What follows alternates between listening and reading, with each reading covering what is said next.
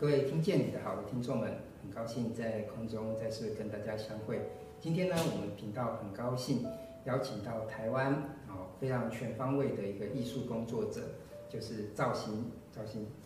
各位观众朋友，大家好，我是赵兴，很高兴来到我的学长谢坤华老师的节目。对，今天约这个赵兴来谈谈的，就是他最新导的戏，就是《云梦幻游》。啊，是对，这个是嘉义软剧团每年都会有一次的剧本农场。那这剧本农场呢，是让这个编剧家能够在这个场域里面花一年的时间孵化剧本，然后一年的时间有个独剧展演。那我今年是第三次导这个戏了，那很高兴我能够导到这是这一次的这个传艺金曲奖最佳编剧陈建新的作品《云梦幻游》。嗯嗯，《云梦幻游》这一个故事其实听起来就是非常传统的一个一个戏剧嘛，它其实跟你本身的一个演员的身份其实是紧紧的相连，所以我想去这一出戏去寻找你做导演，好像非常水到。而取成这样子，其实这出戏里面的这个故事到底是什么样的？呃，它是以这个屈原做题材。那当然，其实我们都知道屈原，我们都会觉得他跟楚王是有一点这个腐腐的，有点 BL 这样子。那那个呃，建新呢又又把这个宋玉啊、呃、也写进去，等于是师生，然后这个患难知己三个人之间的关系。呃，他但他把他有点说有一个说法叫做半架空历史，就虽然人物是真的，但是呢，呃，他呃假托的一件没有的事情，就是屈原要登天成仙。嗯，那他登天成仙呢，中间经历过两次这个宋玉的啊、经历过两次的这个、呃、选择不登天，一次是为了这个救楚王。那一次呢，就是这个在结束的之后呢，他选择，呃，投身他爱的这一片楚国大地。嗯，这是大概这整出戏大概的一个一个走向哦。对，其实我这一次也是很有趣，因为软剧团就邀请我做这个戏剧的这个评论员嘛。嗯，然后我在呃路上的时候就拿到了，就是把那个资料看完，就是看到那个故事简介的时候，因为本身我是。中文系背景，所以这种故事我我是非常的熟悉，嗯，而且就是呃，我事后的一个剧评也是，就是说我当初又看到这个题材的时候，特别是剧情大纲的时候，我就想说，嗯，又来了，因为你说腐腐的嘛？呃，对，就是大概的那种那种调性的东西，我就了然于胸。不过当我呃这个幕呃就是就是一进剧场，然后开演的时候，哎，我就觉得嗯。虽然这个是是独剧嘛，嗯，可是那个现场看起来不是一个古典戏剧的那种那种感觉，然后是非常呃高中教室的，然后一开演，哎，我才我才发现原来这是一个会可能走向是一个新编型的一个一个故事，因为这个故事里面有一个高中的一个框架，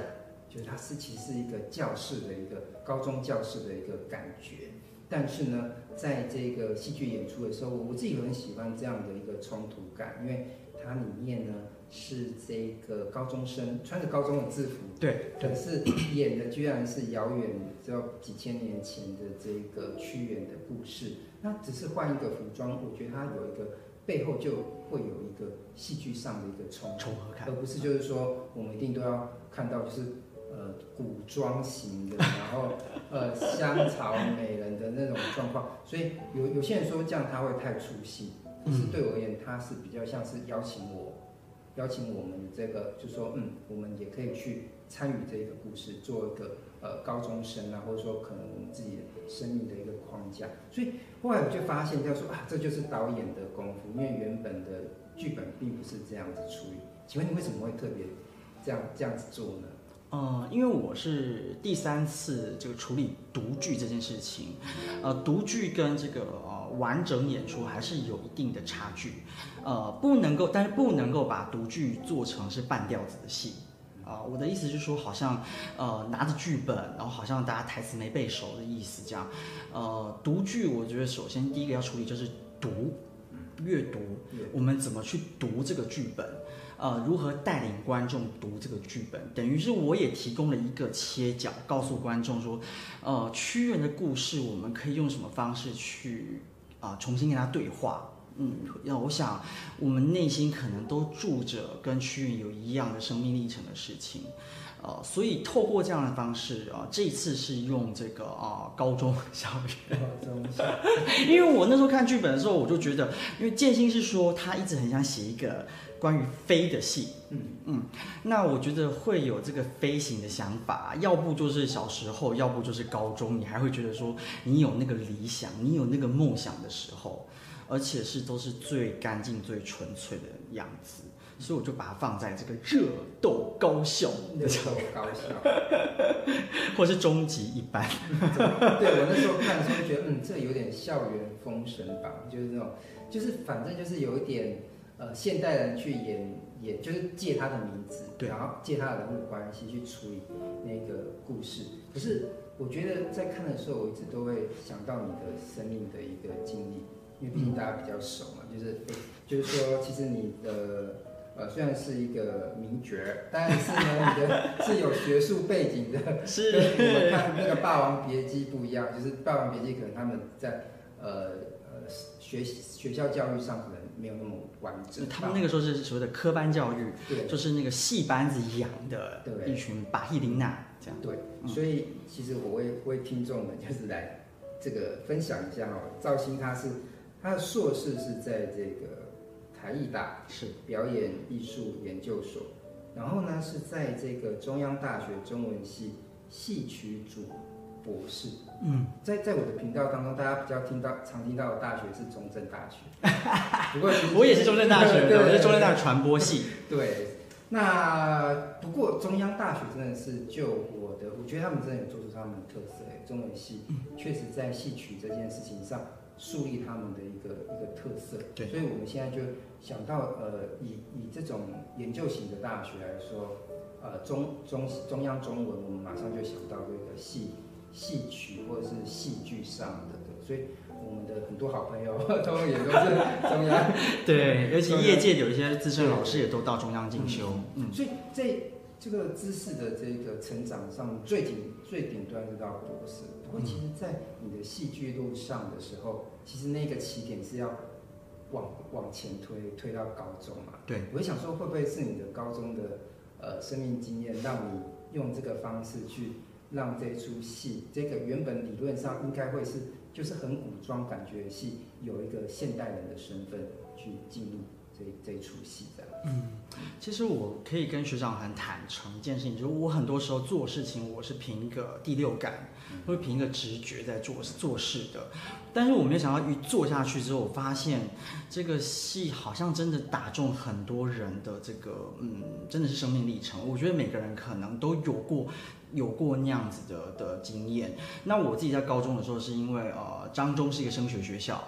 但是我们那个时候弄了一个社团，就是表演艺术社。那我是第一届的社长。第一届社长。呃，不会社员也就只有你一个。我们那时候有二三十个，因为我们那时候其实是为了比赛。哦。但是后来呢，就是大家有一些状况，结果我就被大家，哎，这个是我第一次在公开场域说这个，我有点不好意思。嗯，反正就是哦、呃，我有一些比较不好的的呃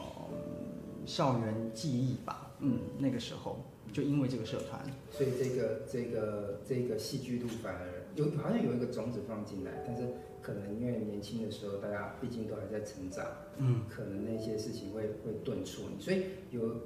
或许你就是在这一出戏里面把那个那个挫折的事情再把它拉回来。其实我那我我那个挫折感倒没有影响自己对于呃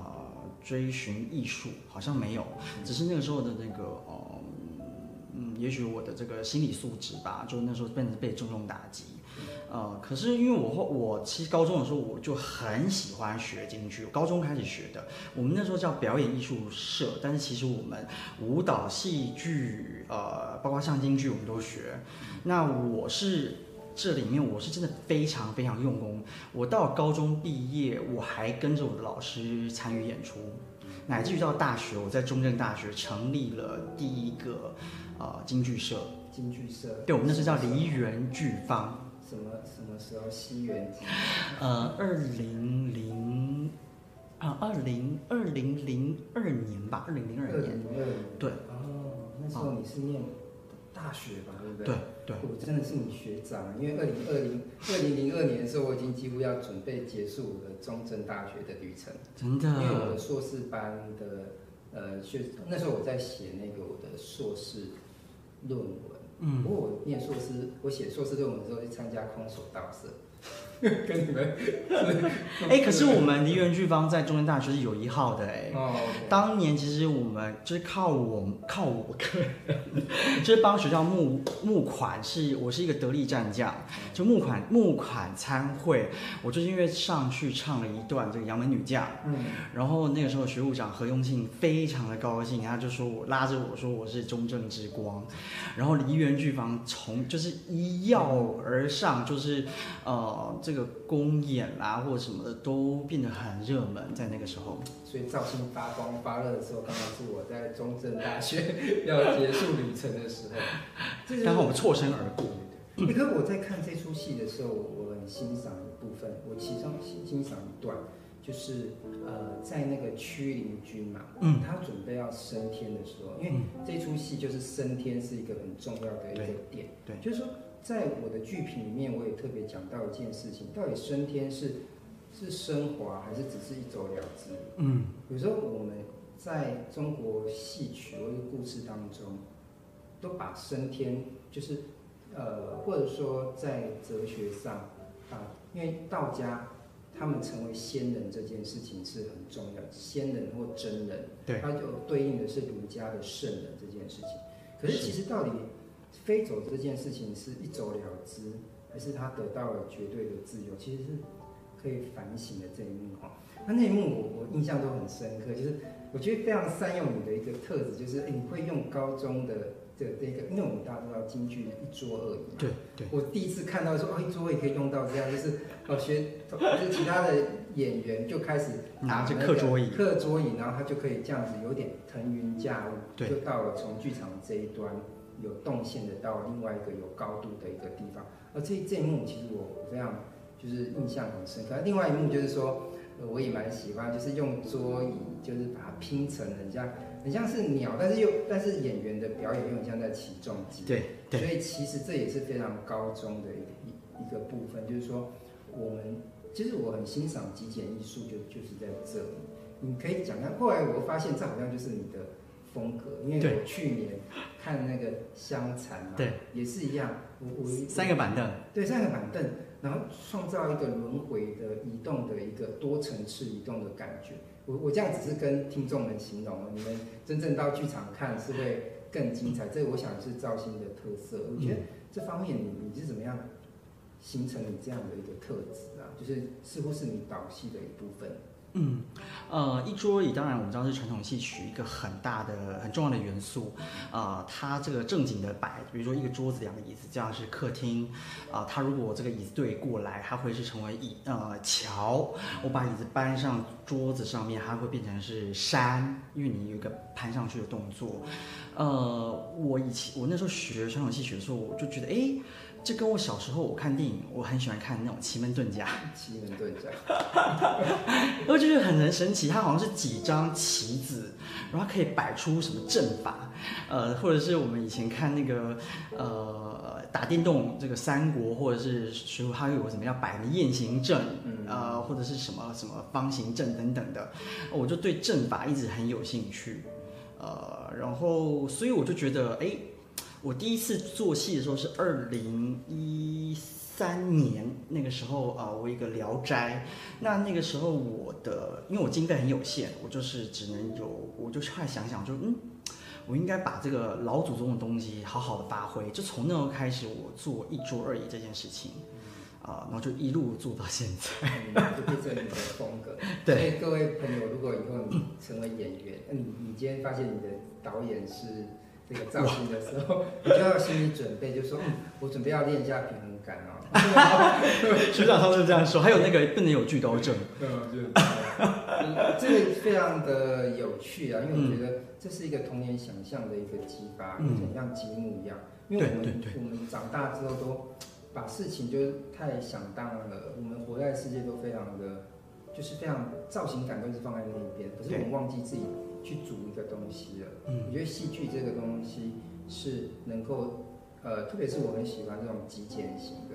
因为它可以打破我们对。事情的一个想象能力，对，对于我们长大就固 固状了嘛，电脑就是这个样子，反正也是别人做好的，对，然后什么东西都有一个固状样，但是今天你怎么样重新回到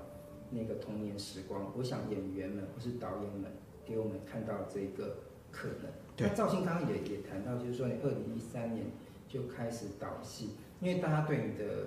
呃 主要的一个感觉还是属于演员的这个部分。嗯。嗯聊聊一下你最近的一些演出吧，因为我知道嘛，就是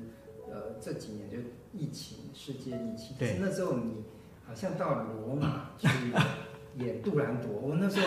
看了就觉得嗯好高兴哦，因为对我而言就是说嗯呃这个传统戏曲你是可以到呃罗马的歌剧院做一个新的一个实验的突破。其实我就一直还蛮期待，虽然我不可能去罗马看，但是总是会想说，嗯，好不好有一天出一个 DVD，我可以，我可以欣赏。聊聊你那段经历。嗯，真呃，我觉得我这段经历其实就跟刚刚学长讲的说，飞天这件事情，飞升到底是呃升华还是是逃走？嗯，我三年前的时候，其实我是想要改行的，我想要告别这个我钟爱的传统戏曲。或者说整个剧场界，我想要去当一个平凡的上班族。那个时候，嗯嗯，但是我熬不过半年，我就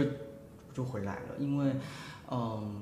我有些东西我在自我反省。一个是呃，我当年学戏的时候，我是二零零七年去北京学戏，每一年的寒暑假都到北京学戏。刚开始我要自己付学费，到后来就是程砚秋程家的后人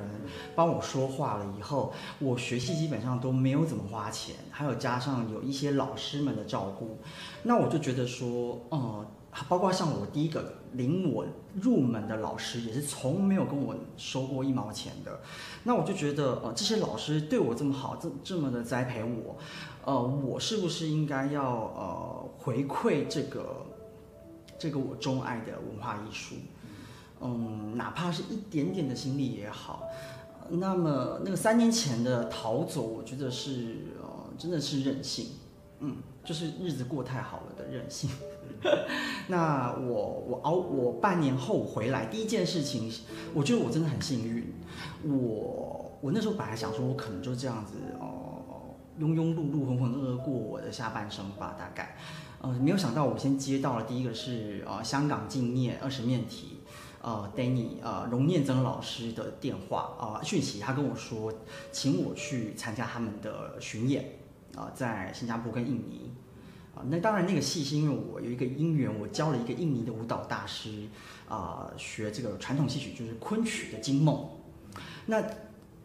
此外呢，这个以外，就是在年末，就是安琪老师给了我一封信，他说有人呢，呃，希望从台湾找一个难演旦角的人去参与艾未未的，呃，新的当代艺术版的这个杜兰朵，嗯，那我就很幸运的就这样飞到罗马去，而且我是先去柏林。跟江青老师跟艾未未老师就是一起工作，江青老师更是这个呃，对台湾可能呃早一辈的人来讲都是一个传奇性的人物嘛，他是金马奖这个早很早很早的影后，然后在那个时候他毅然决然放掉一些洗尽铅华去美国发展他的这个现代舞。很多艺术家都是，呃，他是等于是这个，啊、都是他栽培的，或者是他帮助过的，呃，甚至也是好朋友的也很多，啊、呃，其中包括艾薇薇。如果大家看那个《杜兰朵公主》大都会歌剧院版的那个录影，就是 Domingo 演的那个早最早的那个版本，呃，艾薇薇在里面就演个刽子手，因为呃，我我说这个是因为哦。呃，其实很多艺术家他们都很懂得去照顾身边的人。艾薇薇说，他一天在外头，呃，他画那个人物像，因为他那个时候就是一个呃纽约漂，呃，他很辛苦。但是如果他来参加将近的这个演出，他一天他一天赚的钱可以大于他赚的，就是在那边在那户外待很久的时间。那我觉得。安琪老师这么一封信啊、呃，就是让我可以加入这个剧组哦，学习到所谓的 这些真的是艺术大师们，尤其江青老师，真的让我见识到啊、什么叫做呃嗯，什么叫做现代舞的这个，他是现代舞的这个呃开路者嘛，啊、可是他一直保持着最前卫的的的心，所以我觉得在那边我收获非常多，其实嗯。对，很可惜，后来因为疫情。不过我我相信还是会有机会再重新点燃这。对，我们在签明年的合约了，其实。对，嗯，所以大家呃听众们可以期待。我想聊一件事情，就是在我们呃现代文学，我们都喜欢讲一句话，就是那个那个海明威，就是得到那个诺贝尔文学奖桂冠的这个美国小说家，他年轻的时候就到过这个巴黎，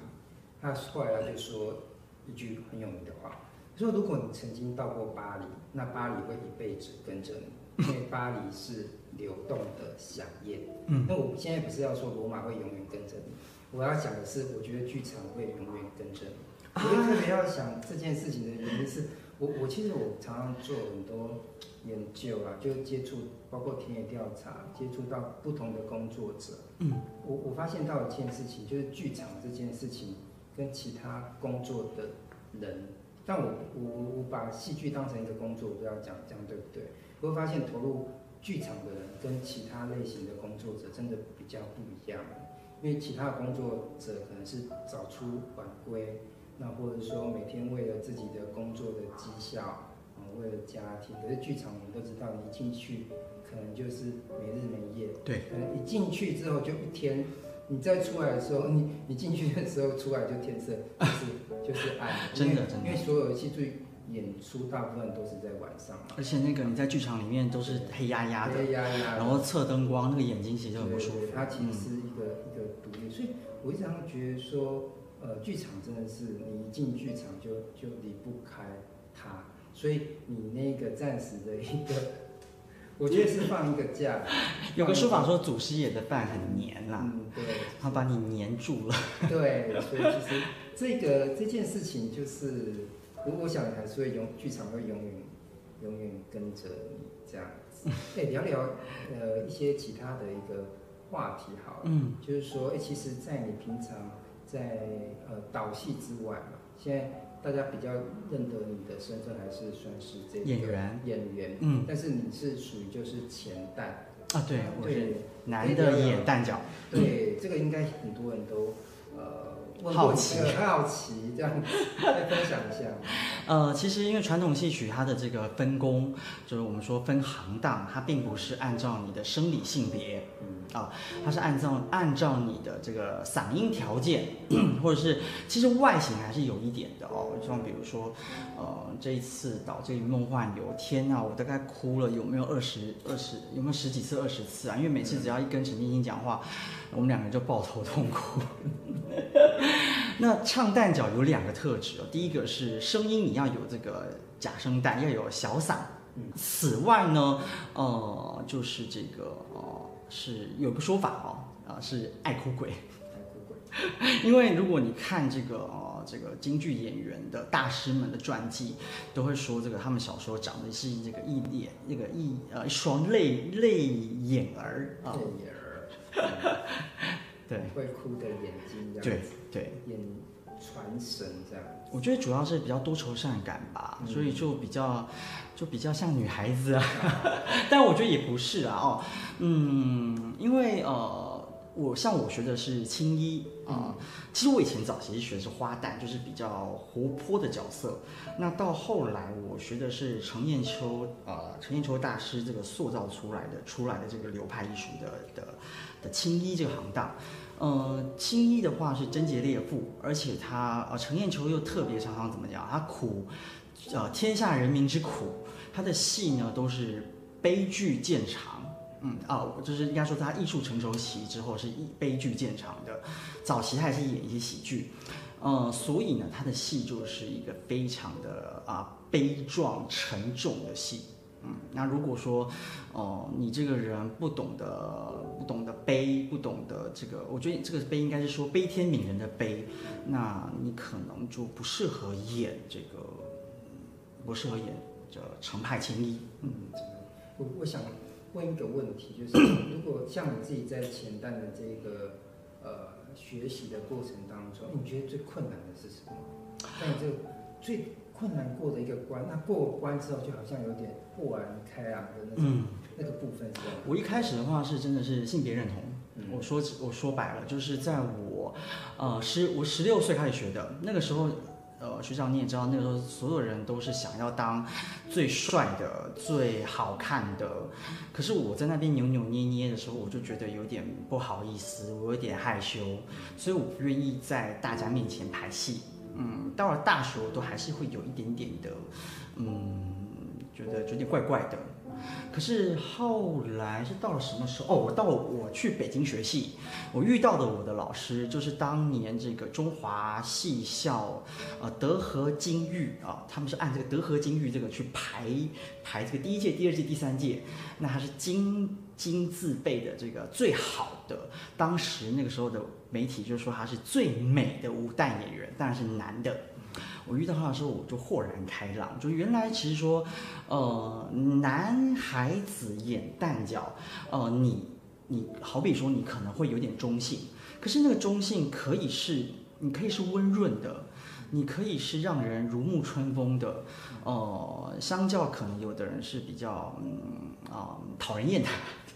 我这个我不是，我并不是性别歧视哦。我的意思是说，呃，如果你是正能量的看这件事情的话，那你带给别人的感觉也绝对是舒服的。嗯嗯。我想谈一个问题，就是说，嗯、像你也一段时间是在做戏剧推广的工作，是。那对我而言，就是说，可能因为我的圈子还是比较文艺圈，嗯，我我比较不会感觉到，就是说传统戏曲是有什么有什么发展上的困难。可是我不晓得，就是在你推广过程当中，你觉得在台湾这种这种戏曲观看的环境是什么样？呃，我觉得其实台湾观众，呃，相较呃，相较其他华人区好了，我觉得台湾观众算是怎么讲，很其实已经很自由了，但也就因为太自由，所以呃。不尽然每个人都会有这个看戏的经验，可是台湾观众有一点比人家强的是，看戏的人呢基本上都看，就我可能今天看这个呃云门舞集，明天看国光剧场，呃后天看这个呃春美，就是他们这个呃不管什么菜都吃，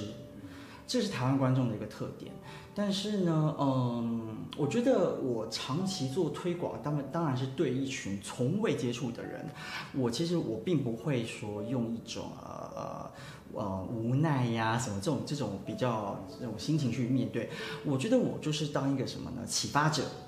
就像当年我的老师，我也是听了我的老师做了一场讲座，我就觉得原来京剧是这么有趣，我想学京剧。那我我就是觉得说，哎，我就是踩着这个前人的脚步，我就做这个启发者。我告诉大家说，呃，人生呢，嗯，也许今天这一碗水啊，我们说如呃如人饮水，冷暖自知嘛，对不对？呃，你喝出这个冷暖的味道，也许他喝出这个还酸甜苦辣的味道。可是呃，到了剧场啊，也许有这个人生的这个啊激情。啊，人生的各种啊际遇，嗯，有的时候也许我爱你，有的时候也许，呃，我想跟你分手，我们就一个贴图就可以解决的事情。呃，有没有时候，有没有那么一时半刻，我们可以放下脚步去品味我们的人生，让我们觉得说我们的人生有那么多的，嗯，是你可以不断的回味再三，让你觉得你这一辈子没有白来。嗯，对，我觉得这这个部分确实是放慢角度这件事情，因为我我曾经问过我我的学妹，就是琼芳啊，琼芳，大家都是很好的朋友这样，嗯、因为她是戏曲，也是戏曲的，对对对对对，呃，然后我就问她一个问题，就是说，哎，学妹啊，那个呃，戏曲怎么怎么去看懂它？嗯，然后他就回我说啊，学长啊，就像你们现代诗，人家也看不懂。我说啊，那我就懂了，我懂的意思就是说，其实这是世界上很多事情，并不是要懂，对，而是要去回味它，对，去咀嚼它。确实这一首诗是没有办法去用白话文去解释它。但是其实就是要把自己放下，然后进去。那其实这也算是一点通啊，一点灵。从此之后，我就是更会去体会，就是京剧的一个呃世界这样子。哪怕就是像我太太，就是也是南管的这个呃歌唱表演这样子，她就跟我讲说啊，我们这个一纸相思这四个字就可以唱，对就可以唱很久，因为我们确实是就在用声音的方式去咀嚼一个字。就像我们生命中的一份点点滴滴，而不是就像赵鑫刚刚说，一个贴图就分手，很多事情都太速食化，慢慢下来，慢下来其实是把人生放得更长，这样子，对，更更可以去去感觉。对，而且我觉得，呃，大家都会有看，之前有看这个叫做什么呃呃星际效应嘛，我们知道说四度空间，其实我觉得在剧场就是这样，因为呃剧场的时间是凝滞的。哦，我举例来说好了哦，可能嗯，呃，伍子胥过昭关啊，呃，他这个一夜白发，他这一个晚上呢，他是用这个啊，唱了这个这个啊啊，听交楼啊，听看这个一轮明啊，说错了，一轮明月，他看着月亮，然后听着交楼打这个打这个金鼓，然后呢就就醒来。你看一个晚上，他可能应该这样说起来是十五分钟。一个晚上，他的心情转折十五分钟，而也有可能是什么情况呢？比如说这个长坂坡，这个啊啊赵子龙救阿斗，然后这个这个刘备的夫人就说：“哎，将军一旁这个这个退站下啊，您让开一边。”然后还开始思往思往事啊，想着呃当年他跟刘备相遇的过程种种。可是明明大军马上要打过来了，明明是这个五秒钟的事情，可是他唱了也是十分钟。所以传统戏曲里面的时间是很有趣的，呃，我所谓的有趣是说，你可能很难想象到说，你自己平时追追剧的时候，你可能两倍速都觉得好慢好慢，可是，在传统戏曲里面没有所谓的快跟慢，它就是让我们一起静下来去，去去想你跟那个人。也许有那么一有那么一点重合的时候，像我自己就很喜欢，就是伍子胥每次唱这个一轮明月，不止伍子胥唱一轮明月，还有比如说陈宫也唱一轮明月，呃，很多人都唱一轮明月。这个一轮明月有什么意思？其实没有什么意思，他就是在讲这个时候我们好好的静下来。最后，我想要问赵鑫一个问题，就是像你已经在戏剧工作这么久，无论是演出还是导演。它几乎就是走到你的生命中的全部，所以我想反着来问来说，呃，这样的一个生命的这样的经历，或者这样的工作，有没有在你回到你的生活当中会形成一个框架，或者是别人对你的一些刻板印象？刻板印象哦，嗯，可能就是有的时候人家会觉得说，啊、呃，你就你这个学传统戏的人哦，就讲话比较大嗓门。就讲话是比较大声，呃，或者有的时候人家会，哦，有的时候我讲话会需要翻译，翻译会吗？就人家听不懂我讲什么，很奇怪。文言文吗？我不知道。还是你的呃太多戏剧上的一些对行话、行话或典故。嗯、对。可是我书读还蛮多，因为我到目前我记得我从开开始认识你到现在。好像还没有需要翻译的时候，嗯，还是你压抑的，你是这样子。我我嗯，我是因为我中间不是我说我大改行嘛，嗯、然后就呃，我的同事都说这个你讲话怎么就就是说呃，就他一说你你到底是哪里哪个年代的人啊？咬字太清楚。嗯，比如说那个这个电梯。按按这个按钮嘛，哦，我都会说这个那个要帮我摁一下，帮我摁那个，帮我摁。大概是这样，就这个我刚刚忽然想起来，大概就是这样吧，就是这个摁摁钮这个东西，对，嗯嗯。和或者是呃，比如说呃，我们说像我刚刚我像我现在如果你的访谈，我喝个水，我就是说我硬尝一下，嗯。这也是戏里的行话，这样。所以你几乎必须要跟剧场的人相处。哎，可是其实剧场也分很多种类型，也有现代的，像你们是比较像是古典。我是跨界比较多，是跨界比较多，因为就像刚刚您分享，就是说，哎，这个罗马哦，杜兰朵的一个经验，我觉得确实在传统戏剧就是需要这样多多的一个稍微跨界，因为比较有一个机会，就是去触碰它。对，因为我觉得哦，包括像我的我的师爷爷就是程砚秋，啊、呃，当年他在他三十岁的时候做了欧游，他到欧洲去游历。嗯、我觉得呃，放啊、呃，我们现代人也要想，就是不管是学传统戏也好，或者说学哪一样哪一门艺术都好，嗯、呃，不要只在你的这个小圈圈舒适圈里面啊、呃，你觉得你。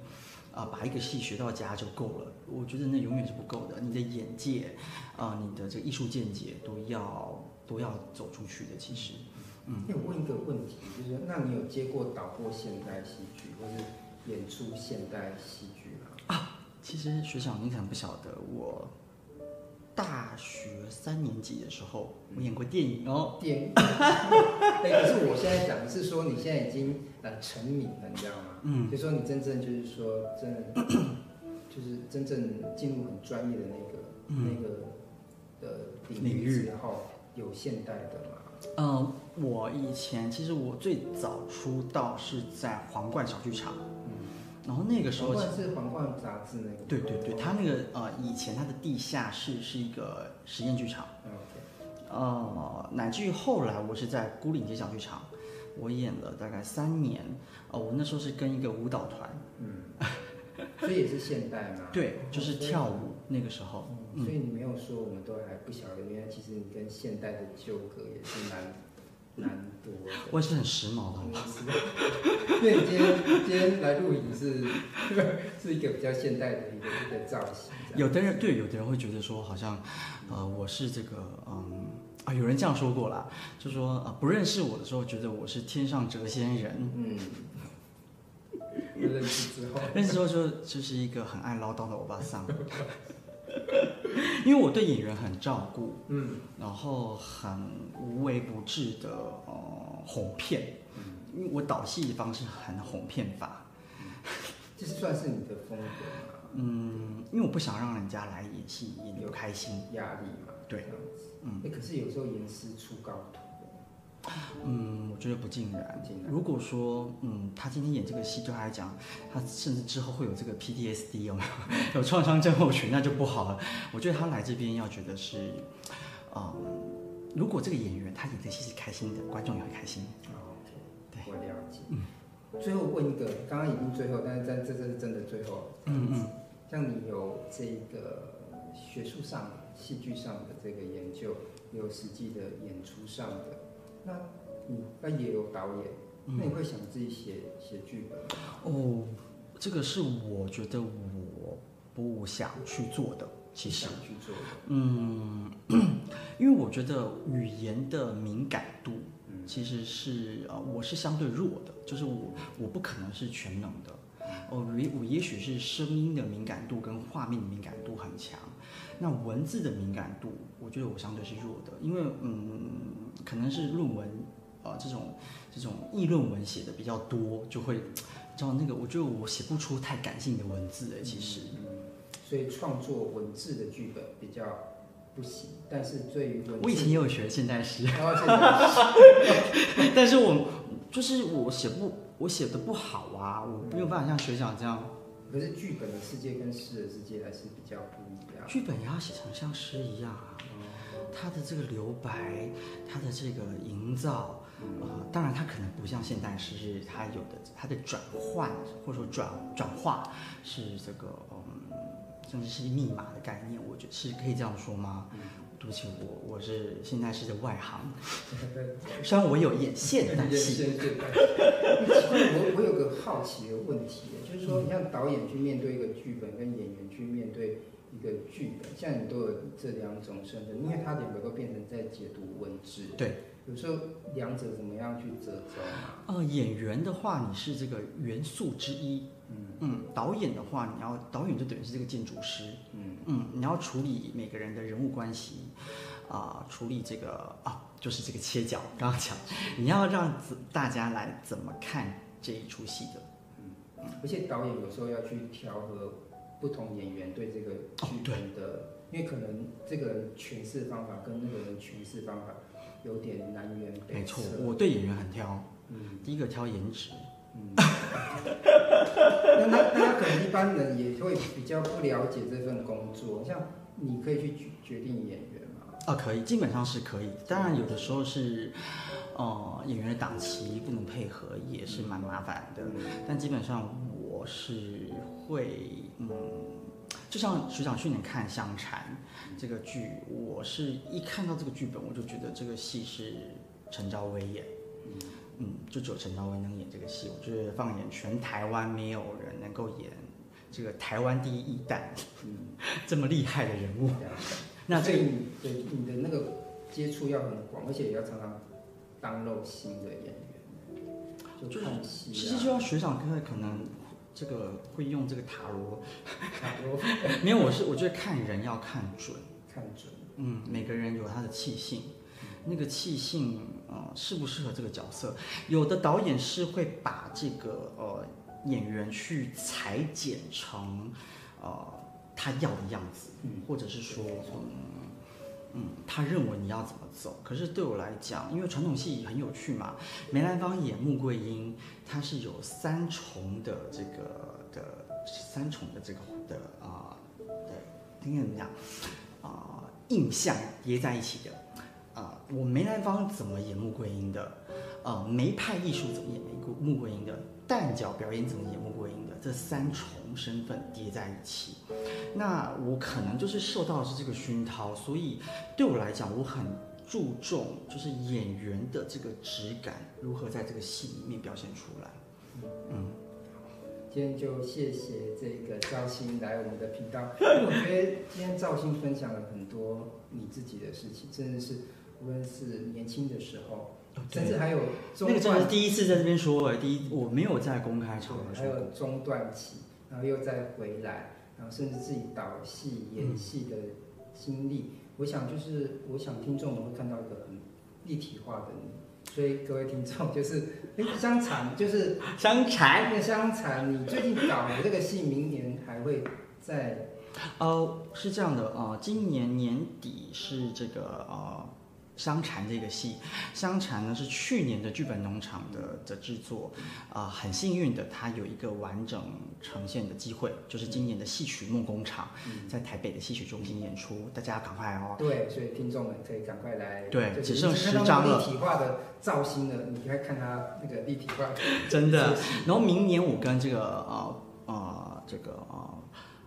国立台湾戏曲学院京剧团。有个合作，就是我导，然后同时我也演。哇，又导又演，就希望大家大家一定会非常期待。对，叫做行色超，请大家密切注意。好，OK，那今天我们就非常高兴邀请您来我们的频道，希望这是一个快乐的录音。肯定是，